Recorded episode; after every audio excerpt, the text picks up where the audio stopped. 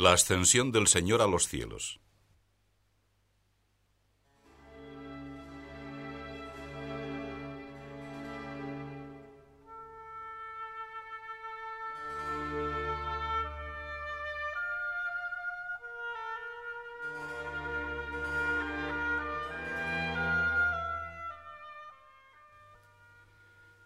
La liturgia nos pone ante nuestros ojos una vez más el último de los misterios de la vida de Jesucristo entre los hombres, su ascensión a los cielos.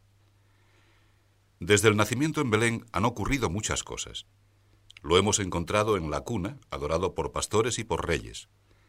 Lo hemos contemplado en los largos años de trabajo silencioso en Nazaret. Lo hemos acompañado a través de las tierras de Palestina, predicando a los hombres el reino de Dios y haciendo el bien a todos. Y más tarde, en los días de su pasión, hemos sufrido al presenciar cómo lo acusaban, con qué saña lo maltrataban, con cuánto odio lo crucificaban. Al dolor siguió la alegría luminosa de la resurrección. ¿Qué fundamento más claro y más firme para nuestra fe? Ya no deberíamos dudar. Pero quizá como los apóstoles, somos todavía débiles y en este día de la ascensión preguntamos a Cristo, ¿Es ahora cuando vas a restaurar el reino de Israel? ¿Es ahora cuando desaparecerán definitivamente todas nuestras perplejidades y todas nuestras miserias? El Señor nos responde subiendo a los cielos. También como los apóstoles, permanecemos entre admirados y tristes al ver que nos deja. No es fácil en realidad acostumbrarse a la ausencia física de Jesús. Me conmueve recordar que en un alarde de amor se ha ido y se ha quedado. Se ha ido al cielo y se nos entrega como alimento en la hostia santa. Echamos de menos, sin embargo, su palabra humana, su forma de actuar, de mirar, de sonreír, de hacer el bien. Querríamos volver a mirarle de cerca cuando se sienta al lado del pozo cansado por el duro camino, cuando llora por Lázaro, cuando ora largamente, cuando se compadece de la muchedumbre. Siempre me ha parecido lógico y me ha llenado de alegría que la santísima humanidad de Jesucristo suba a la gloria del Padre, pero pienso también que esta tristeza, peculiar del día de la ascensión, es una muestra del amor que sentimos por Jesús, Señor nuestro. Él, siendo perfecto Dios, se hizo hombre, perfecto hombre, carne de nuestra carne y sangre de nuestra sangre. Y se separa de nosotros para ir al cielo. ¿Cómo no echarlo en falta? Si sabemos contemplar el misterio de Cristo, si nos esforzamos en verlo con los ojos limpios, nos daremos cuenta de que es posible también ahora acercarnos íntimamente a Jesús, en cuerpo y alma. Cristo nos ha marcado claramente el camino. Por el pan y por la palabra, alimentándonos con la Eucaristía y conociendo y cumpliendo lo que vino a enseñarnos, a la vez que conversamos con Él en la oración. Quien come mi carne y bebe mi sangre, en mí permanece y yo en él. Quien conoce mis mandamientos y los cumple, ese es quien me ama. Y el que me ame será amado por mi Padre, y yo le amaré y me manifestaré a él. No son solo promesas, son la entraña, la realidad de una vida auténtica, la vida de la gracia que nos empuja a tratar personal y directamente a Dios. Si cumplís mis preceptos, permaneceréis en mi amor, como yo he cumplido los mandatos de mi Padre y permanezco en su amor. Esta afirmación de Jesús en el discurso de la Última Cena es el mejor preámbulo para el día de la ascensión. Cristo sabía que era preciso que Él se fuera, porque, de un modo misterioso que no acertamos a comprender, después de la ascensión llegaría, en una nueva efusión del amor divino, la tercera persona de la Trinidad Beatísima. Os digo la verdad conviene que yo me vaya. Si no me fuese, el Paráclito no vendría a vosotros. Si me voy, os lo enviaré. Se ha ido y nos envía el Espíritu Santo que rige y santifica nuestra alma. Al actuar el Paráclito en nosotros, confirma lo que Cristo nos anunciaba, que somos hijos de Dios, que no hemos recibido el espíritu de servidumbre para obrar todavía por temor, sino el espíritu de adopción de hijos, en virtud del cual clamamos, Abba, Padre. ¿Veis? Es la actuación trinitaria en nuestras almas. Todo cristiano tiene acceso a esa inhabitación de Dios en lo más íntimo de su ser, si corresponde a la gracia que nos lleva a unirnos con Cristo en el pan y en la palabra, en la sagrada hostia y en la oración. La Iglesia trae a nuestra consideración cada día la realidad del pan vivo y le dedica dos de las grandes fiestas del año litúrgico, la del jueves santo y la del Corpus Christi. En este día de la ascensión vamos a detenernos en el trato con Jesús, escuchando atentamente su palabra.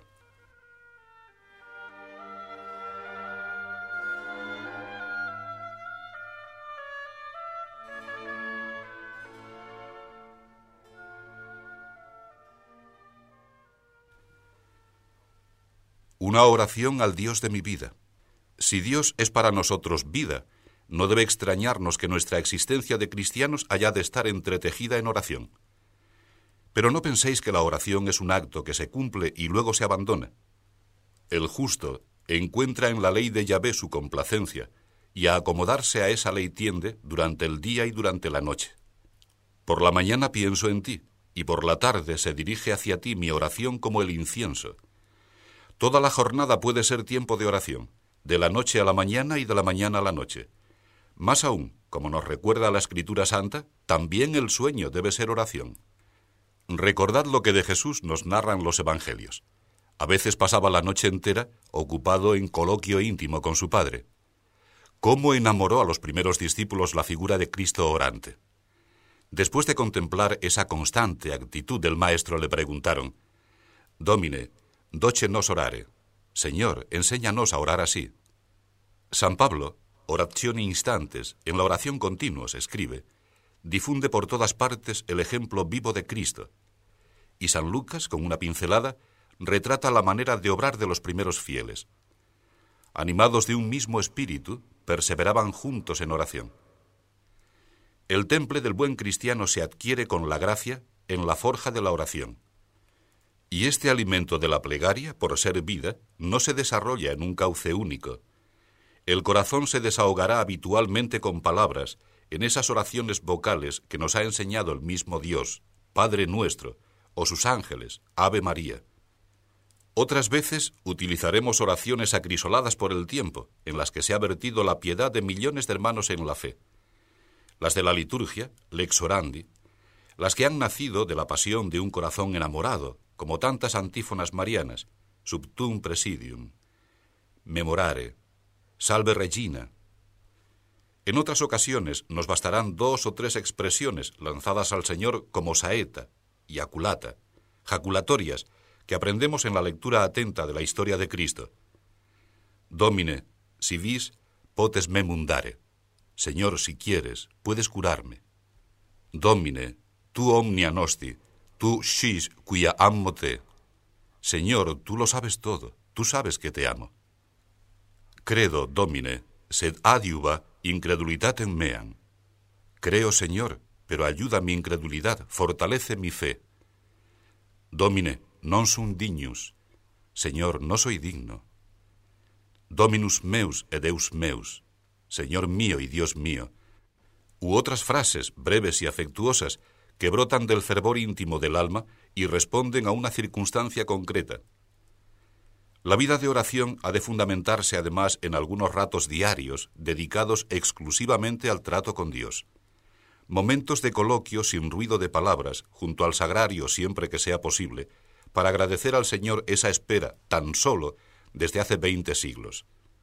Oración mental es ese diálogo con Dios, de corazón a corazón, en el que interviene toda el alma, la inteligencia y la imaginación, la memoria y la voluntad, una meditación que contribuye a dar valor sobrenatural a nuestra pobre vida humana, nuestra vida diaria, corriente. Gracias a esos ratos de meditación, a las oraciones vocales, a las jaculatorias, sabremos convertir nuestra jornada con naturalidad y sin espectáculo en una alabanza continua a Dios.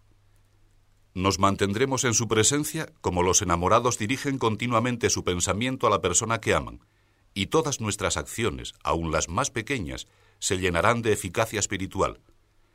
Por eso, cuando un cristiano se mete por este camino del trato ininterrumpido con el Señor, y es un camino para todos, no una senda para privilegiados, la vida interior crece segura y firme, y se afianza en el hombre esa lucha, amable y exigente a la vez, por realizar hasta el fondo la voluntad de Dios. Desde la vida de oración podemos entender ese otro tema que nos propone la fiesta de hoy, el apostolado, el poner por obra las enseñanzas de Jesús, transmitidas a los suyos poco antes de subir a los cielos.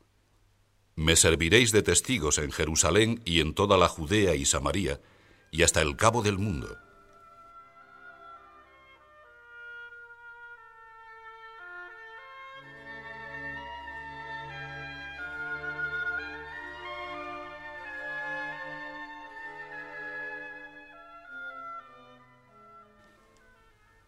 Con la maravillosa normalidad de lo divino, el alma contemplativa se desborda en afán apostólico. Me ardía el corazón dentro del pecho, se encendía el fuego en mi meditación. ¿Qué fuego es ese sino el mismo del que habla Cristo? Fuego he venido a traer a la tierra, ¿y qué he de querer sino que arda? Fuego de apostolado que se robustece en la oración. No hay medio mejor que este para desarrollar a lo largo y a lo ancho del mundo esa batalla pacífica en la que cada cristiano está llamado a participar. Cumplir lo que resta que padecer a Cristo. Jesús se ha ido a los cielos, decíamos, pero el cristiano puede, en la oración y en la Eucaristía, tratarle como le trataron los primeros doce, encenderse en su celo apostólico para hacer con él un servicio de corredención, que es sembrar la paz y la alegría. Servir, pues, el apostolado no es otra cosa, si contamos exclusivamente con nuestras propias fuerzas, no lograremos nada en el terreno sobrenatural. Siendo instrumentos de Dios, conseguiremos todo. Todo lo puedo en aquel que me conforta. Dios, por su infinita bondad, ha dispuesto utilizar estos instrumentos ineptos. Así que el apóstol no tiene otro fin que dejar obrar al Señor, mostrarse enteramente disponible para que Dios realice, a través de sus criaturas, a través del alma elegida, su obra salvadora. Apóstol es el cristiano que se siente injertado en Cristo, identificado con Cristo por el bautismo, habilitado para luchar por Cristo por la confirmación, llamado a servir a Dios con su acción en el mundo por el sacerdocio común de los fieles, que confiere una cierta participación en el sacerdocio de Cristo, que, siendo esencialmente distinta de aquella que constituye el sacerdocio ministerial, capacita para tomar parte en el culto de la Iglesia y para ayudar a los hombres en su camino hacia Dios, con el testimonio de la palabra y del ejemplo, con la oración y con la expiación. Cada uno de nosotros ha de ser ipse Christus. Él es el único mediador entre Dios y los hombres, y nosotros nos unimos a Él para ofrecer con Él todas las cosas al Padre. Nuestra vocación de hijos de Dios en medio del mundo nos exige que no busquemos solamente nuestra santidad personal, sino que vayamos por los senderos de la tierra para convertirlos en trochas que a través de los obstáculos lleven las almas al Señor, que tomemos parte como ciudadanos corrientes en todas las actividades temporales, para ser levadura que ha de informar la masa entera. Cristo ha subido a los cielos, pero ha transmitido a todo lo humano honesto la posibilidad concreta de ser redimido. San Gregorio Magno recoge este gran tema cristiano con palabras incisivas. Partía así Jesús hacia el lugar de donde era, y volvía del lugar en el que continuaba morando. En efecto, en el momento en el que subía al cielo, unía con su divinidad el cielo y la tierra. En la fiesta de hoy conviene destacar solemnemente el hecho de que haya sido suprimido el decreto que nos condenaba, el juicio que nos hacía sujetos de corrupción. La naturaleza a la que se dirigían las palabras Tú eres polvo y volverás al polvo, esa misma naturaleza ha subido hoy al cielo con Cristo. No me cansaré de repetir, por tanto, que el mundo es santificable, que a los cristianos nos toca especialmente esa tarea, purificándolo de las ocasiones de pecado con que los hombres lo afeamos y ofreciéndolo al Señor como hostia espiritual, presentada y dignificada con la gracia de Dios y con nuestro esfuerzo. En rigor, no se puede decir que haya nobles realidades exclusivamente profanas, una vez que el Verbo se ha dignado asumir una naturaleza humana íntegra y consagrar la tierra con su presencia y con el trabajo de sus manos. La gran misión que recibimos en el bautismo es la corredención. Nos urge la caridad de Cristo para tomar sobre nuestros hombros una parte de esa tarea divina de rescatar las almas. Mirad, la redención, que quedó consumada cuando Jesús murió en la vergüenza y en la gloria de la cruz, escándalo para los judíos, necedad para los gentiles, por voluntad de Dios continuará haciéndose hasta que llegue la hora del Señor. No es compatible vivir según el corazón de Jesucristo y no sentirse enviado, como Él, pecadores salvos facere, para salvar a todos los pecadores, convencidos de que nosotros mismos necesitamos confiar más cada día en la misericordia de Dios. De ahí el deseo vehemente de considerarnos corredentores con Cristo, de salvar con Él a todas las almas, porque somos, queremos ser ipse Christus, el mismo Jesucristo, y Él se dio a sí mismo en rescate por todos. Tenemos una gran tarea por delante. No cabe la actitud de permanecer pasivos, porque el Señor nos declaró expresamente, negociad mientras vengo.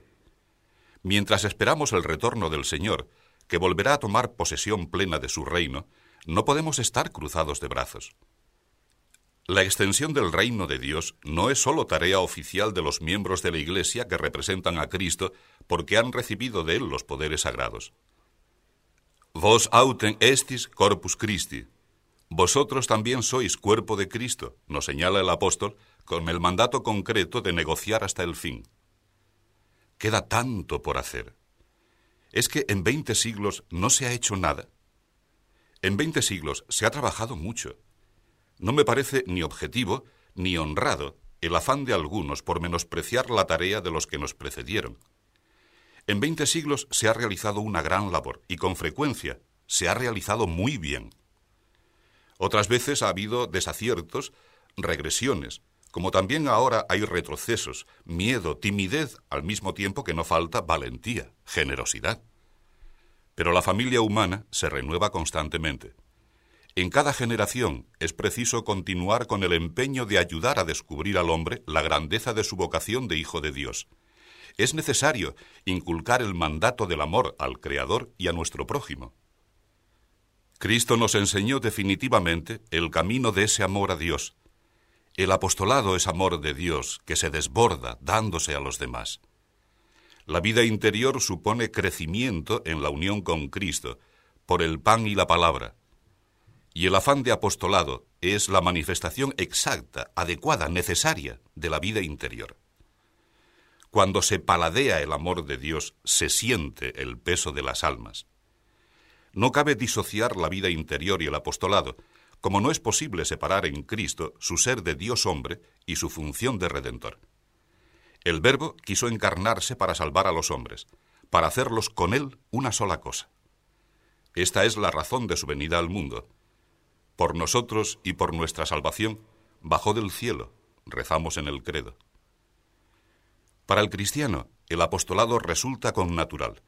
No es algo añadido, yuxtapuesto, externo a su actividad diaria, a su ocupación profesional. Lo he dicho sin cesar desde que el Señor dispuso que surgiera el Opus Dei. Se trata de santificar el trabajo ordinario, de santificarse en esa tarea y de santificar a los demás con el ejercicio de la propia profesión, cada uno en su propio estado. El apostolado es como la respiración del cristiano. No puede vivir un hijo de Dios sin ese latir espiritual. Nos recuerda la fiesta de hoy que el celo por las almas es un mandato amoroso del Señor, que al subir a su gloria nos envía como testigos suyos por el orbe entero.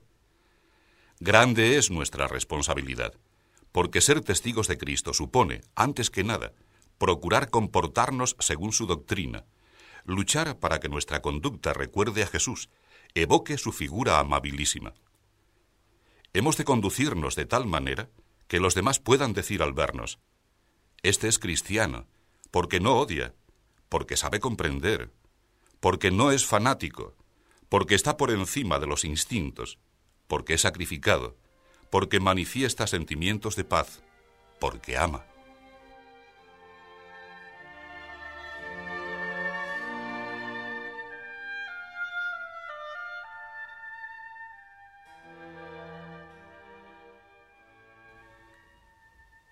Os he trazado con la doctrina de Cristo, no con mis ideas, un camino ideal de cristiano. Convenís en que es alto, sublime, atractivo. Pero quizá alguno se pregunte, ¿es posible vivir así en la sociedad de hoy? Ciertamente, el Señor nos ha llamado en momentos en los que se habla mucho de paz y no hay paz, ni en las almas, ni en las instituciones, ni en la vida social, ni entre los pueblos. Se habla continuamente de igualdad y de democracia, y abundan las castas, cerradas, impenetrables. Nos ha llamado en un tiempo en el que se clama por la comprensión, y la comprensión brilla por su ausencia, incluso entre personas que obran de buena fe y quieren practicar la caridad, porque, no lo olvidéis, la caridad, más que en dar, está en comprender. Atravesamos una época en la que los fanáticos y los intransigentes, incapaces de admitir razones ajenas, se curan en salud, tachando de violentos y agresivos a los que son sus víctimas.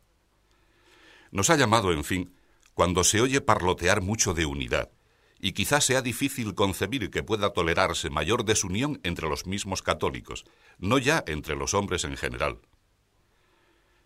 Yo no hago jamás consideraciones políticas, porque ese no es mi oficio. Para describir sacerdotalmente la situación del mundo actual, me basta pensar de nuevo en una parábola del Señor, la del trigo y la cizaña. El reino de los cielos es semejante a un hombre que sembró buena simiente en su campo. Pero al tiempo de dormir los jornaleros, vino cierto enemigo suyo, esparció cizaña en medio del trigo y se fue. Está claro, el campo es fértil y la simiente es buena. El señor del campo ha lanzado a voleo la semilla en el momento propicio y con arte consumada. Además, ha organizado una vigilancia para proteger la siembra reciente. Si después aparece la cizaña, es porque no ha habido correspondencia, porque los hombres, los cristianos especialmente, se han dormido y han permitido que el enemigo se acercara. Cuando los servidores irresponsables preguntan al Señor por qué ha crecido la cizaña en su campo, la explicación salta a los ojos. Inimicus homo hoc fecit. Ha sido el enemigo. Nosotros, los cristianos, que debíamos estar vigilantes para que las cosas buenas puestas por el Creador en el mundo se desarrollaran al servicio de la verdad y del bien, nos hemos dormido, triste pereza ese sueño, mientras el enemigo y todos los que le sirven se movían sin cesar. Ya veis cómo ha crecido la cizaña, qué siembra tan abundante y en todas partes. No tengo vocación de profeta de desgracias. No deseo con mis palabras presentaros un panorama desolador, sin esperanza. No pretendo quejarme de estos tiempos en los que vivimos por providencia del Señor.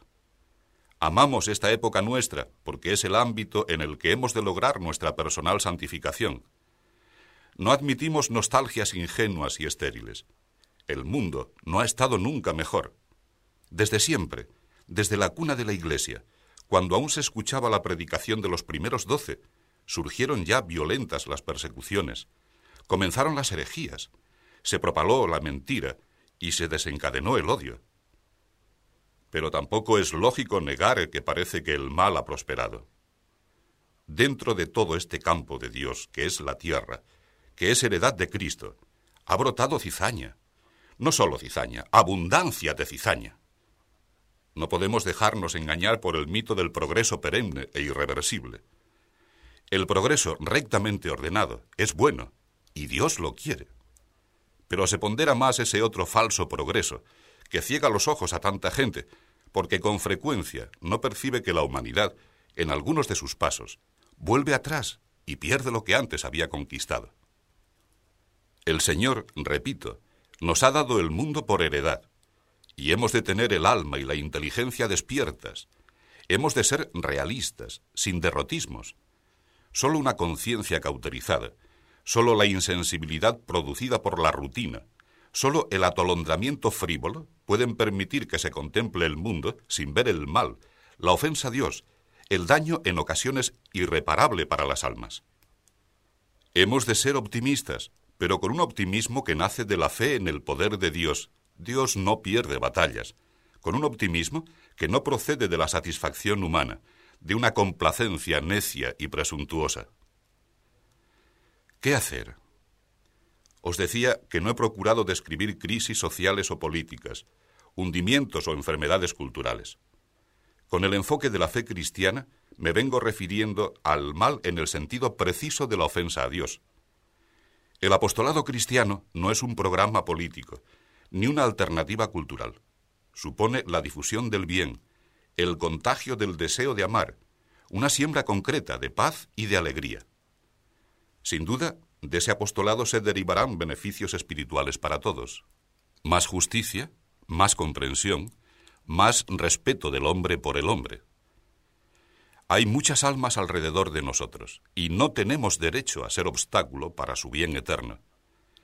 Estamos obligados a ser plenamente cristianos, a ser santos, a no defraudar a Dios ni a todas esas gentes que esperan del cristiano el ejemplo, la doctrina.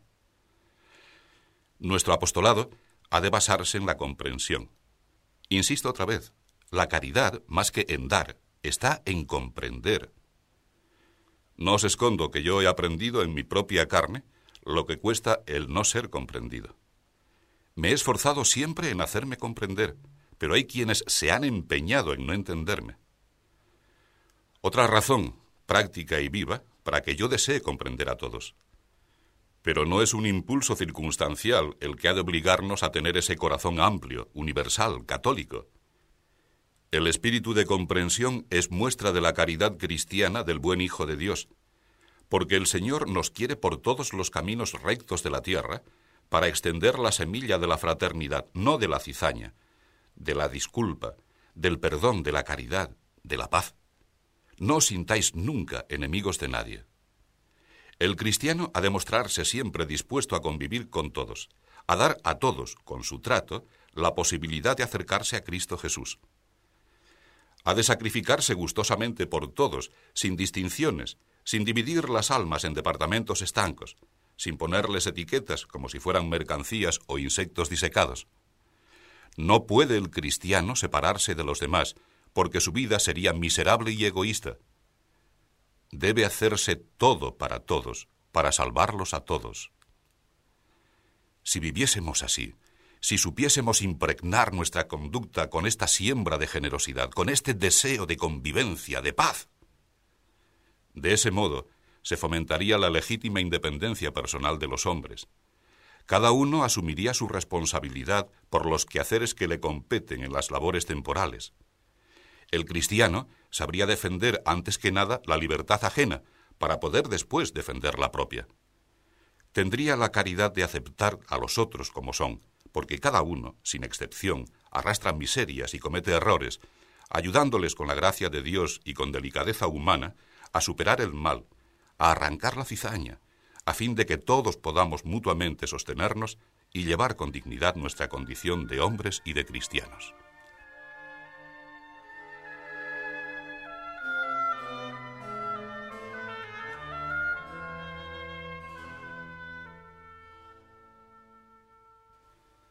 La tarea apostólica que Cristo ha encomendado a todos sus discípulos produce, por tanto, resultados concretos en el ámbito social. No es admisible pensar que para ser cristiano haya que dar la espalda al mundo, ser un derrotista de la naturaleza humana. Todo, hasta el más pequeño de los acontecimientos honestos, encierra un sentido humano y divino. Cristo, perfecto hombre, no ha venido a destruir lo humano, sino a ennoblecerlo asumiendo nuestra naturaleza humana menos el pecado. Ha venido a compartir todos los afanes del hombre menos la triste aventura del mal. El cristiano ha de encontrarse siempre dispuesto a santificar la sociedad desde dentro, estando plenamente en el mundo, pero no siendo del mundo, en lo que tiene, no por característica real, sino por defecto voluntario por el pecado, de negación de Dios, de oposición a su amable voluntad salvífica. La fiesta de la ascensión del Señor nos sugiere también otra realidad. El Cristo que nos anima a esta tarea en el mundo nos espera en el cielo. En otras palabras, la vida en la tierra, que amamos, no es lo definitivo, pues no tenemos aquí ciudad permanente, sino que andamos en busca de la futura ciudad inmutable. Cuidemos, sin embargo, de no interpretar la palabra de Dios en los límites de estrechos horizontes. El Señor no nos impulsa a ser infelices mientras caminamos, esperando solo la consolación en el más allá. Dios nos quiere felices también aquí, pero anhelando el cumplimiento definitivo de esa otra felicidad que sólo Él puede colmar enteramente. En esta tierra, la contemplación de las realidades sobrenaturales, la acción de la gracia en nuestras almas, el amor al prójimo como fruto sabroso del amor a Dios, supone ya un anticipo del cielo, una incoación destinada a crecer día a día. No soportamos los cristianos una doble vida. Mantenemos una unidad de vida sencilla y fuerte en la que se fundan y compenetran todas nuestras acciones. Cristo nos espera. Vivimos ya como ciudadanos del cielo, siendo plenamente ciudadanos de la tierra, en medio de dificultades, de injusticias, de incomprensiones, pero también en medio de la alegría y de la serenidad que da el saberse hijo amado de Dios. Perseveremos en el servicio de nuestro Dios y veremos cómo aumenta en número y en santidad este ejército cristiano de paz, este pueblo de corredención. Seamos almas contemplativas con un diálogo constante, tratando al Señor a todas horas, desde el primer pensamiento del día al último de la noche, poniendo de continuo nuestro corazón en Jesucristo, Señor nuestro, llegando a Él por nuestra Madre Santa María y por Él al Padre y al Espíritu Santo. Si a pesar de todo la subida de Jesús a los cielos nos deja en el alma un amargo regusto de tristeza, acudamos a su Madre, como hicieron los apóstoles. Entonces tornaron a Jerusalén y oraban unánimemente con María, la Madre de Jesús.